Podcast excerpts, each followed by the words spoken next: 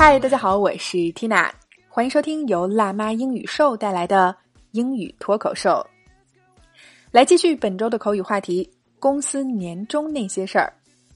那么直接来看今日份的脱口剧啊。It's the end of the year again.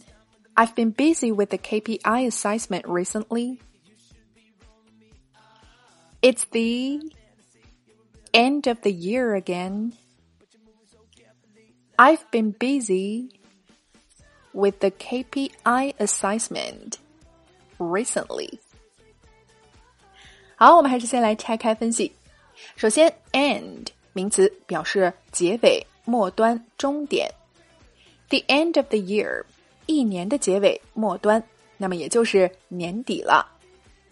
说 It's the end of the year again，又到年底了。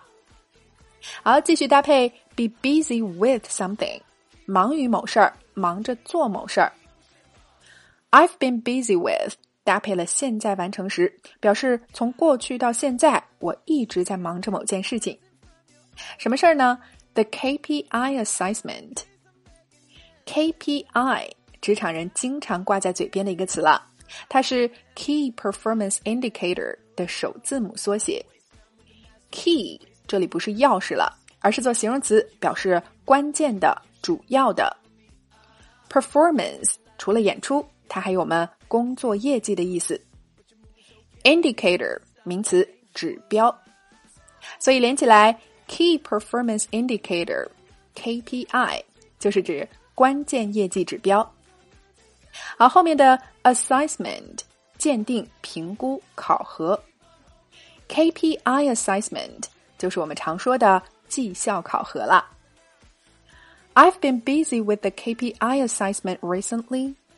我最近一直在忙绩效考核的事情。哎，到年底了，你是不是也忙着各种年终总结、绩效考核的事儿呢？那么这句话我们就可以轻松运用，并且练习起来。我们整句连起来试一下。It's the end of the year again. I've been busy with the KPI assessment recently. One more time. It's the end of the year again. I've been busy with the KPI assessment recently. 又到年底了，我最近一直在忙绩效考核的事情。OK，今天的脱口剧我们聊了又到年底以及绩效考核的地道说法，你搞定了吗？ 来试着大声跟读至少二十遍，并尝试背诵下来，在我们的留言区默写打卡了。那么，想要突破口语和听力瓶颈啊缇娜推荐你结合经典美剧《老友记》来学习美国最地道的表达。我们推出了一百天跟着《老友记》轻松开口说英语，只需要八十九元就可以永久收听。购课后还可以获赠全十季的《老友记》音视频以及对话脚本。经典美剧场景代入式学习，帮助你事半功倍。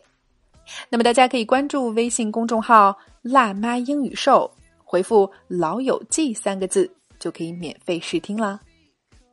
All right, this is your host Tina. Bye for now. Waste time with the masterpiece, waste time with the masterpiece. You should be rolling me, you should be